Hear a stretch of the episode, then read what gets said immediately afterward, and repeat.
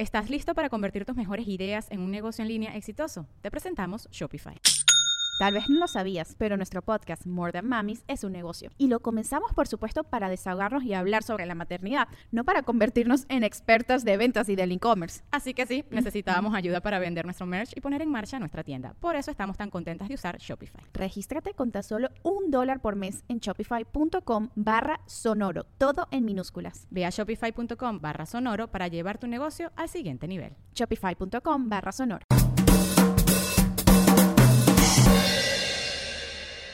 Hello mi gente amada y bienvenidos al episodio 79 de Bla Bla Bla. Muchísimas gracias a todos los que estén escuchando el podcast. Les recuerdo que la primera parte con las noticias principales está disponible acá y el episodio completo está disponible en patreon.com slash bla bla bla podcast. Visiten esa página para que sepan cómo es el tema de suscribirse y muchísimas gracias a la gente que ya está ahí. Les recuerdo que el 14 de febrero voy a estar junto a Lucas Lauriente y Nanutria con Bésame Poco, una experiencia de San Valentín que es un show en vivo online con secciones, con sketch, con conversación, con confesiones, con ideas sobre el amor. Va a estar espectacular y creo firmemente que es el mejor plan que puedes hacer el Día de los Enamorados, porque si vas a estar solo, puedes de repente estar triste porque dices, oye, si no hubiese hecho, no me hubiesen terminado, no estaría triste el Día de los Enamorados. Entonces, bueno, ves el show, puedes invitar a unos amigos, te emborrachas, eh, quizás se terminan besando, descubres que eres homosexual y dices, todo gracias a Bésame Poco. Gracias, gracias, gracias. O estás con tu pareja, ya lo he dicho, eh, no quieres salir a un restaurante porque, qué sé yo, es demasiado caro, no te dio tiempo a hacer la reserva, pero sobre todo es demasiado caro, bueno, compras tu entrada de Bésame Poco, una experiencia de San Valentín y la pasas súper bien y además no hay mejor manera de conquistar que la risa, eso es una verdad, que siempre dice, oye, ¿por qué? A la gente, porque a las mujeres les llamará la atención los hombres cómicos. Y bueno, porque a quien no le gusta reírse, coño, a todo el mundo. Eh, incluso a la gente amargada. Es la, gente amargada es la que más disfruta en el fondo reírse. Así que bueno, entradas en ticketplate.com y muchas gracias también a la gente que ya ha comprado. Miren, tengo unos temas muy interesantes hoy, pero lo primero de lo que quería hablar es que se siente como que no está pasando nada, ¿no? Siento que estamos en uno de esos momentos de calma antes de la tormenta. Y creo que es porque justo ganó Biden, ya fue juramentado, o sea, ya está ejerciendo como presidente. Eso aplacó toda la otra noticia que estaba muy, muy alterado el tema conspiranoico con Quanon, que por cierto movieron la fecha. Leí que ahorita es el 14 de marzo, si no me equivoco. O sea, ya, ya fíjate que ni siquiera la pusieron para, para quien no sepa. Quanon es toda esta teoría conspirativa, de nuevo, que decía que Trump estaba luchando en contra de este estado profundo, este deep state eh, manejado por pedófilos demócratas y, corporativos, algo así, y Trump era como el héroe de eso, ¿no? Entonces, eh, bueno, nada, e, ellos quedaron muy decepcionados porque se decía que le había pasado el poder a las Fuerzas Armadas, entonces que las Fuerzas Armadas como que lo iban a instalar, algo así, eso no sucedió. Entonces, para que no dejar morir, por cierto, hay un reportero que se los quiero recomendar, que se llama David eh, el de Dark Tourist. Eh, ¿Cómo es que se llama él?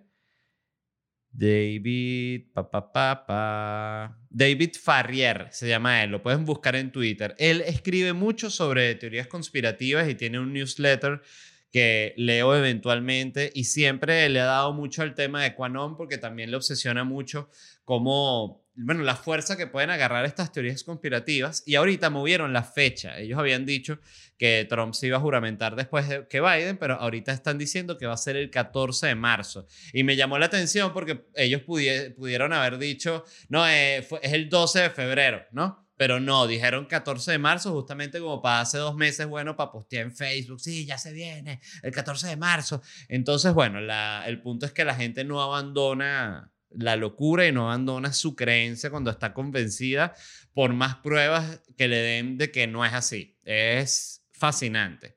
Entonces creo que justamente porque mm, Biden entró al poder, le están dando como esa especie de mes de gracia que, que le dan como cuando gana el, el, el demócrata, que es como que, bueno, tranquilo y ya después, pero realmente es un mes de gracia para los propios medios porque, coño, vienen diciendo como que él va a ser el Salvador todos los días y que Trump es el diablo, entonces ahorita ya no está el diablo y está el Salvador, no van a ir a tirarle mierda de una, le tienen que dar justamente un espacio y después ya empieza otra vez el, como el ciclo normal, ¿no? Me llama mucho la atención cómo va a ser la, el tema de los medios que, que eran como, vamos a decir, los medios opositores cuando estaba Trump en el poder, eh, New York Times, CNN, todo eso me, me llama la atención. ¿Cuál, cómo, cuál va a ser la, la, línea editorial ahorita? Y no lo digo ni siquiera en tono de, de, de puya y de mala vibra, genuinamente me llama la atención. Entonces creo que justamente estamos en ese momento de noticia que está todo como muy calmado, como que incluso es que me metí hoy en la portada del New York Times y era, no había así como un titular ni siquiera, era como que no, de eh, juicio de Trump eh, pospuesto, Biden firmó una vaina, este, aquí descubrieron este cualquier vaina, era como que todo cualquier vaina. Me recordó justo y qué, qué casualidad que estamos juntos justo a finales de enero. Así estábamos, eh, si no me equivoco, finales de enero del año pasado, justo eh, en ese hiato entre los incendios de Australia y el coronavirus, ese espacio, que estábamos todos como que, está todo bien, y de repente, ¡pum! Coronavirus, qué bolas. Miren, de lo que quería hablar hoy era de salud mental porque veo que muchos de ustedes, no, no, no por eso, sino porque me lo comentaron en Patreon que hablara del psicoanálisis, eh, específicamente me escribieron, me interesaría full la perspectiva de LED respecto al psicoanálisis y el abuso al DSM o al DSM.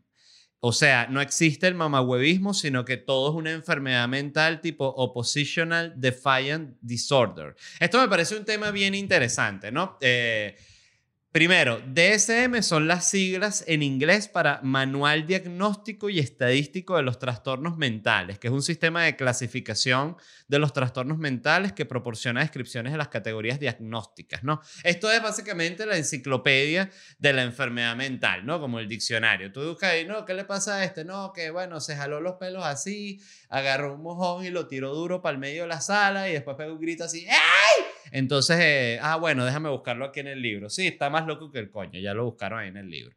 Es un catálogo, genuinamente es eso.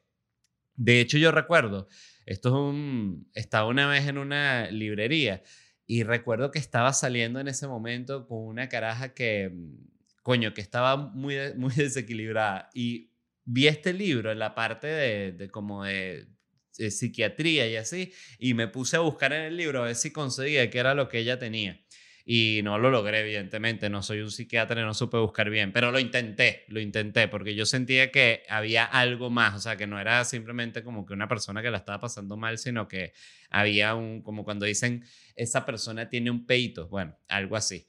Entonces, eh, dice aquí, eh, era lo que les iba a hablar.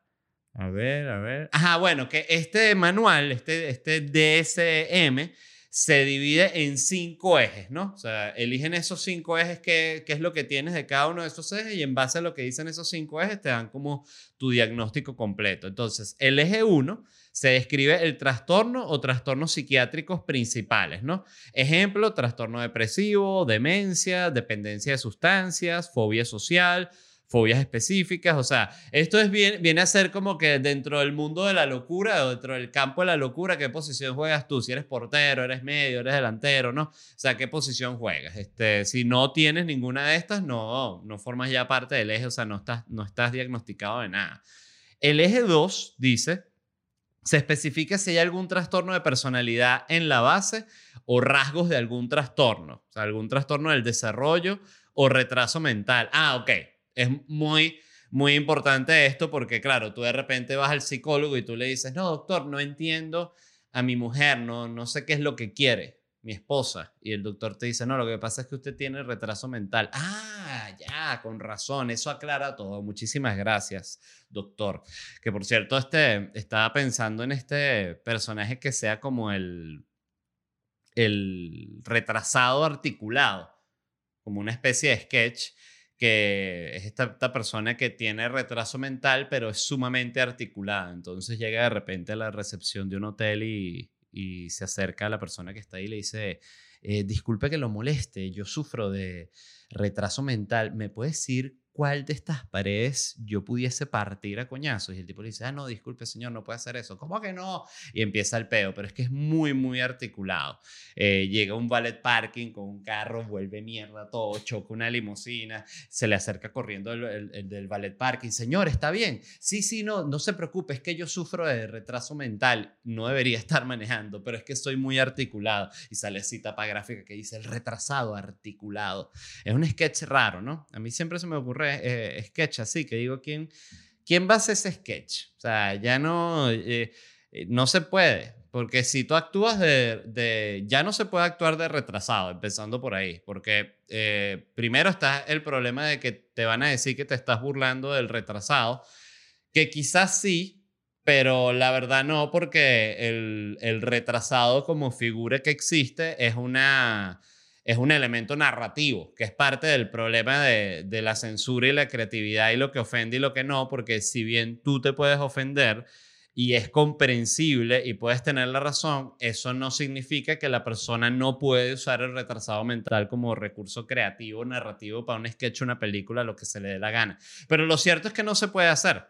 Y porque ya eso, haces el sketch del retrasado y no solo es el problema de, ah, te estás burlando de los retrasados, sino además que también viene el tema de la, de la inclusividad porque no le diste el papel de retrasado a un retrasado, pero ahí es que viene el conflicto, porque ¿cómo le voy a dar el papel de retrasado al retrasado si, si, si estás diciendo que eh, ofende al retrasado? No puede él actuar un papel, no sé, este, es raro, es una conversación interesante. Entonces, bueno, nada, eh, te había anotado incluso otra idea más para, para el sketch del, del retrasado articulado, que es que está, lo invitaron como una cena navideña y él toca la, la copa así, tin, tin, tin, tin, y dice, disculpen que interrumpa la cena, pero veo que la joven tiene el pelo largo y lucer fértil, ¿puedo cogerla? Que es a la hija del dueño que la de que lo invitó a la cena. Entonces, bueno, es una escena más del, del, retrasado articulado, se las comparto. El eje 3, volviendo al manual de este DSM, DSM es que se llama, sí, DSM. El eje 3 dice lo siguiente, ¿qué es lo que especifica el eje 3? Se especifican otras afecciones médicas que puede presentar el paciente. O sea, aquí bien poco específico, bastante X, o sea, otras afecciones médicas, otras vainas. Punto, eje 3 otras cosas. Siento que lo que querían era tener cinco ejes, o sea, tenían cuatro ejes y dijeron, coño, cinco ejes suena mejor que cuatro ejes, ¿verdad? Y todos dijeron, sí, cinco ejes suena mejor. Entonces, bueno, vamos a agregarle un eje más. Bueno, ponte ahí, eje 3, mm, otras vainas. Y listo. Eje 4. Se describen tensiones psicosociales en la vida del paciente. Desempleo, problemas conyugales, duelos también muy, muy importante porque tú vas al psicólogo, le dices, doctor, yo me siento mal. El psicólogo te dice, ah, ok, cuénteme, ¿usted ha pasado algún tipo, está pasando por algún tipo de problema? Y dice, sí, bueno, de hecho, eh, toda mi familia murió en un accidente en el cual se quemó la casa y la perdimos y a mí me habían botado ese día del trabajo. Entonces, ay, y ahí el médico te, te diagnostica y anota, usted, señor, ya está diagnosticado. Sí, que tengo, doctor? Bueno, usted está triste, te dice, usted tiene tristeza. Ah, y más nada, no tengo un trastorno, no, tristeza pura. Ah, ok, ¿qué tengo que hacer? Nada, bueno, espera unos, unos 15 años este, a que se olvide eso y usted pueda conseguir otra pareja. Este, mm, importante, claro, esto es un factor que me parece interesante el cómo se arma esta, toda esta lista, ¿no? Y el eje 5 dice que evalúa el funcionamiento global del paciente eh, psicológico, social y ocupacional a través de una cosa que se llama la EAC, E-E-A-G, Escala de Funcionamiento Global. Yo busqué esto, ¿no? Yo busco todo para ustedes, para, para porque LED, ¿qué es eso del EAC? Yo nunca lo había escuchado, ya te voy a decir, tranquilo. La EAC es una tabla que lo que te dice es en la escala del 0 al 100, qué tan loco o qué tan poco loco estás tú, diría yo, ¿no? Eh, o qué tan desequilibrado, como, como le quieras llamar. Y les voy a eh, poner los ejemplos para que lo entiendan. Por ejemplo, el número 10, o sea, si tú tienes 10 en la tabla, peligro persistente de lesionar gravemente a otros o a sí mismo, violencia recurrente o incapacidad persistente para mantener la higiene personal mínima o acto suicida grave con expectativa manifiesta de muerte. Aquí está bastante claro que esto es una persona que está muy, muy mal. Alguien que tenga todo eso está ¡ah! en una locura que cagada. 100, que es lo más alto en la tabla, dice actividad satisfactoria en una amplia gama de actividades. Nunca parece superado por los problemas de la vida. Es valorado por los demás a causa de sus abundantes cualidades positivas, sin síntomas. O sea, perfecto. Una persona que mete un triple así, se mete en un carro, busca a los niños, todos le dicen, papá, eres el mejor papá del mundo. Hoy hicimos un trabajo en el colegio sobre quién es el mejor papá y ganamos nosotros porque tú eres de hecho el mejor papá. claro que sí, no solo eso. Aquí me está llamando tu mamá. Aló, mi amor, ¿cómo está todo? Mi amor, solo para decirte que eres el mejor hombre que existe. Gracias por toda la estabilidad emocional y económica que has traído a nuestras vidas. No solo a la mía, sino a la de tus hijos, a la de tus padres y a la de todos tus colegas. Bueno, todo perfecto. El tipo se ve al retrovisor y dice, soy perfecto. ¿Qué más puedo pedir? Entonces eso es el número 100. Eh, me pareció muy interesante. Fíjense que yo creo que estoy en el... Estoy bastante bien. Eh, siendo totalmente honesto, estoy en el 80 que se los leo. Eh, dicen, si existen síntomas, son transitorios, o sea, si existen síntomas, son transitorios y constituyen reacciones esperables ante agentes estresantes psicosociales. Ejemplo, eh, dificultad para concentrarse por una discusión familiar. obvio, si tú dices, coño, que no me gusta que me muevan esa vaina ahí. Ajá, que era lo que tengo que escribir esta vaina. Bueno, eso es normal, ¿no? Tú te molestaste normal. Y dice, solo existe una ligera alteración de la actividad social, laboral o escolar. Ejemplo, descenso temporal del rendimiento escolar. También se entiende. O sea, una persona que de repente se agarra una rechera, algo lo medio saca de onda y bueno, lo puede afectar un poquitín más.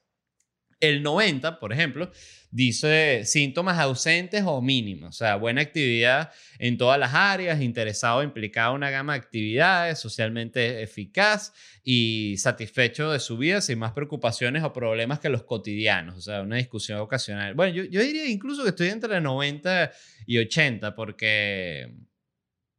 Sí, bueno, fíjense que yo, yo tengo una buena opinión de mí mismo. Lo que pasa es que fíjense que ya en el punto, por ejemplo, del 70, decía que eh, ya, ya de repente tiene como una locurilla tipo robar algo en una casa, que es como que, o sea, no, yo, yo no, ese tipo de cosas no, a mí me da un pánico horrible, cualquier vaina que me pueda meter como en un, en un problema. Entonces, en ese sentido, yo siento que estoy alto en la, en la tabla, porque a mí me gusta, es, es raro, porque a pesar de que soy un comediante, a mí no me gusta, a mí me gusta no joder, o sea, me gusta joder eh, a nivel de opinión y específicamente con stand-up sí me gusta joder. Pero de resto a mí todo es como que creo mucho en respetar las leyes, es como, es, raro, siento que es el balance natural de la, de la vida. En serio, eh, le tengo... Eh, bueno, todo el mundo, nadie quiere tener problemas, pero sí hay gente que es problemática y eso, de eso no hay duda.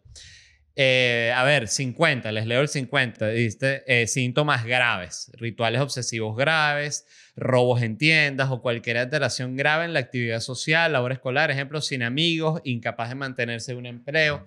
Y la 30, ¿ves? La conducta está considerablemente influida por ideas delirantes o existe una alteración grave de la comunicación o el juicio. O sea, a veces incoherente, actúa de manera claramente inapropiada, preocupación suicida. Siempre que hay, evidentemente, suicidio, estás en, en lo, bajo de la, de la, tabla, porque bueno, ya es ese punto de que no, bueno, obvio, no quieres vivir.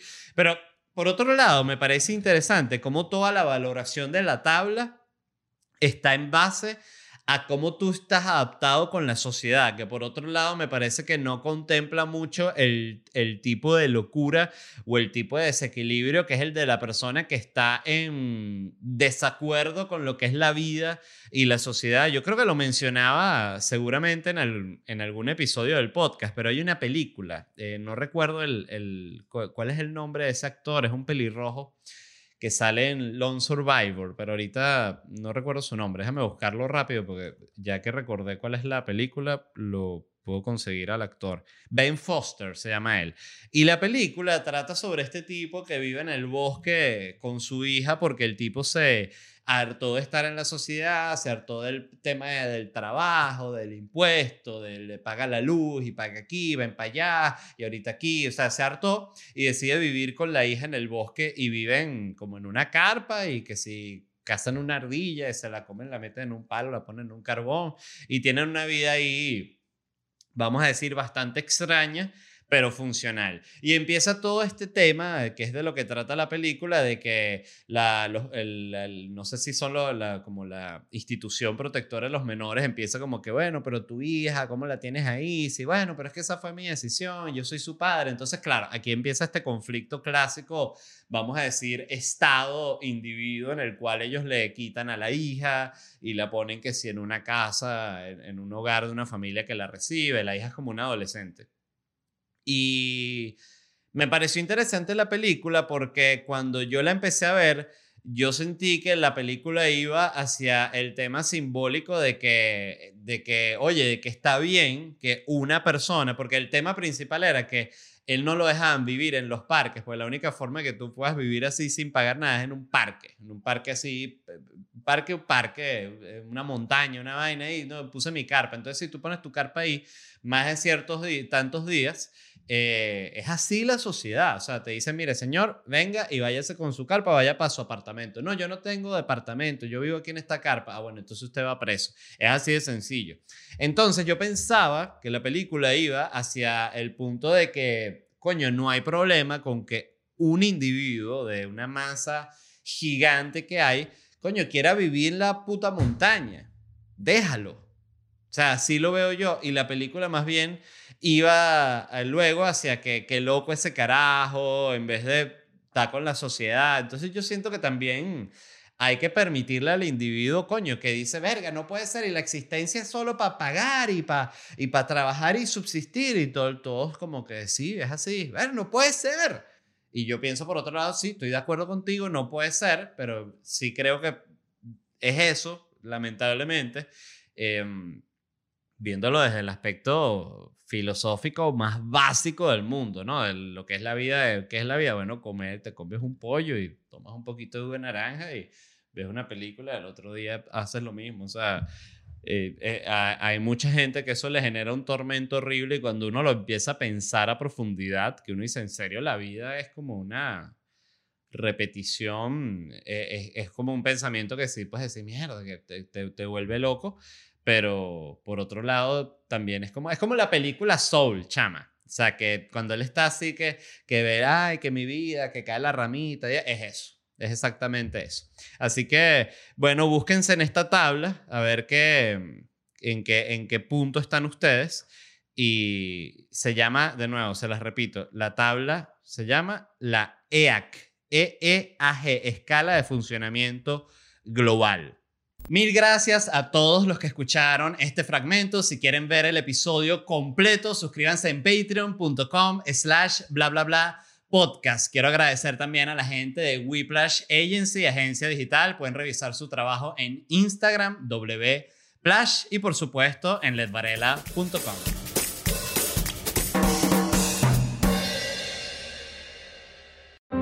Grand Canyon University, we believe in equal opportunity, and the American dream starts with purpose. Whether your pursuit involves a bachelor's, master's, or doctoral degree, GCU's learning environments are designed for supportive networking and collaboration. With over 330 academic programs, GCU provides a path to help you fulfill your dreams. The pursuit to serve others is yours. Find your purpose at GCU. Private, Christian, affordable. Visit gcu.edu.